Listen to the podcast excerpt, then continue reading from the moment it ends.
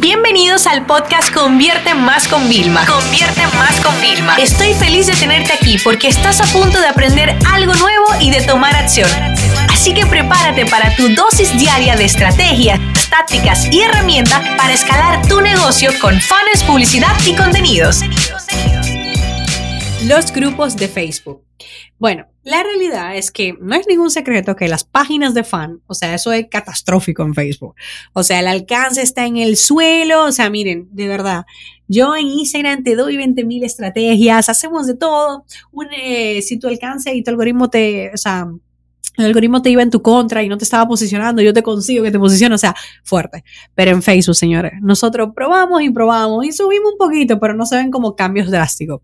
Sin publicidad en Facebook, la cosa está bastante, bastante reñida. Ellos hicieron un cambio, una actualización muy fuerte hace un tiempo y eso afectó a muchísimos negocios, ¿vale? Incluso cuentas de entretenimiento que llegaban a 100 mil personas en una publicación empezaron a llegar a 50 mil y 40 mil nada más, ¿ok?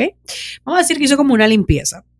Por eso los grupos de Facebook nacen como para tener como más protagonismo. Nacen, digo yo, como, vamos a decir, mejor dicho, renacen, ¿no? Porque llevan, no sé, siglos. Y yo me acuerdo que yo los utilizaba con mis amigos, hey, vamos a crear un grupo para coordinar el próximo viaje de fin de semana, ¿no?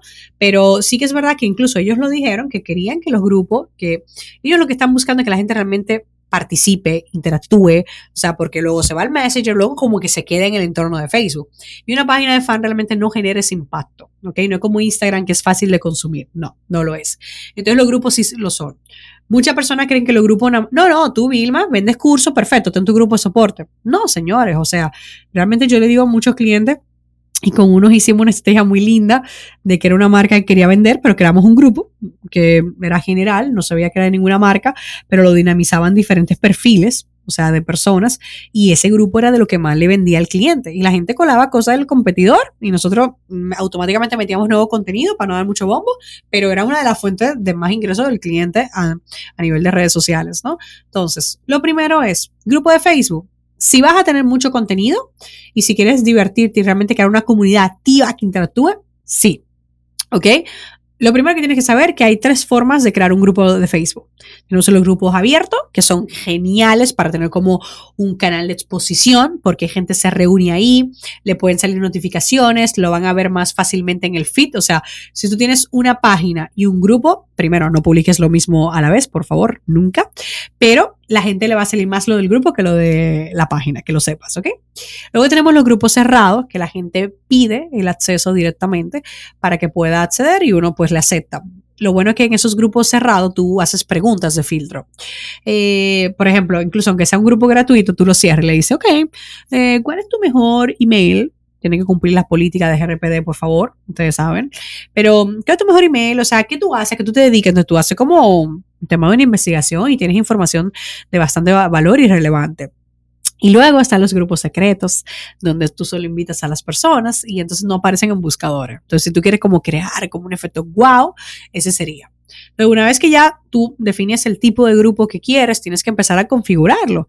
Y la configuración, para mí, la base es la cabecera, o sea, imprescindible, eso es lo que la gente ve, y las políticas y las reglas del grupo. Yo no las hice en el principio, o sea, puse un mensaje, no, seamos guay, compartamos. Oh my God. Qué gran error. Necesitamos poner bien las políticas de cuáles van a ser la convivencia en el grupo. Hay que compartirle la descripción del grupo. Hay que dejarla destacada en el post cuando la gente llega. O sea, todo esto es importante darle una vuelta, ¿no? Para que nosotros lo podamos tener. Y luego, ya que tenemos el grupo, es el momento de dinamizar el grupo.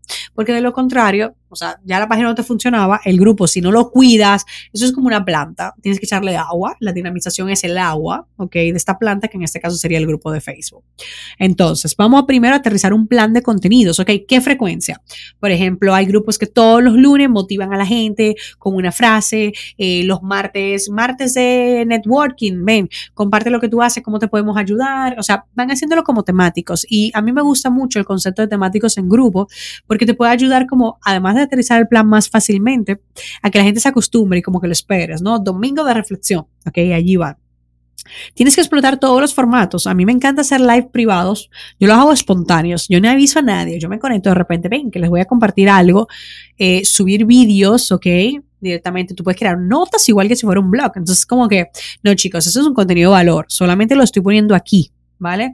También se puede hacer un, un evento como, ok, vamos a hacer una quedada, a raíz de ahí tengo el tema de encuestas, que para mí es un tema de feedback brutal totalmente.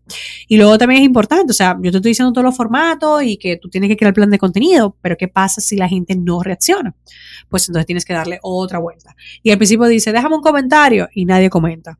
Y la segunda vez comentan uno, dos. Y después la gente se va sumando. Eso es importante que lo tengan. Después pasa que, como a nosotros, que todos los días hay 100 mensajes nuevos, que esos 100 mensajes se convierten en 300 mensajes, pero bueno, eso es parte de tener un un grupo muy activo y, muy controlado, que eso es importante. Una de las, de las recomendaciones que te doy es que si tienes un grupo con un volumen de personas para que no estén vendiendo y haciendo promociones o inclusive insultándote o diciéndote algo negativo, eh, pongas un filtro para el tema es las publicaciones, que tengan que ser aprobadas por tu equipo o por ti mismo, ¿vale? Y una de las cosas que ayuda, si como te digo, la gente no reacciona, son, son las sorpresas, ¿no? Regalo sorpresa, un Facebook Live de preguntas y respuestas sorpresa. Y también sería interesante que valides el tema de premiar a los que sean activos, porque en las estadísticas de los grupos de Facebook nosotros podemos ver, ok, cuántos miembros hemos conseguido los últimos días, eh, cuál fue el total de posts, comentarios y reacciones que se generaron eh, y todo eso que nos va a ayudar a nosotros a tomar mejores decisiones. Siguiente mucho a las, al tema de las analíticas porque podemos ver cuánta gente intentó solicitar, cuántas declinaste, de dónde son, o sea, sin eso no podemos tomar decisiones, pero créeme cuando te digo que el grupo puede ser una fuente muy, muy buena para tráfico, para captar leads y para vender, pero sobre todo es como una comunidad tuya privada y es como tener algo exclusivo que tu competidor no va a tener, porque eso es tuyo, tú lo has cultivado y tú lo haces crecer.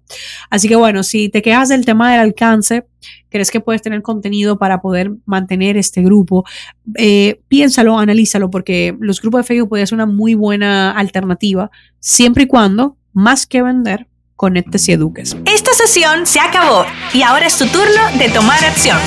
No te olvides suscribirte para recibir el mejor contenido diario de marketing, publicidad y ventas online.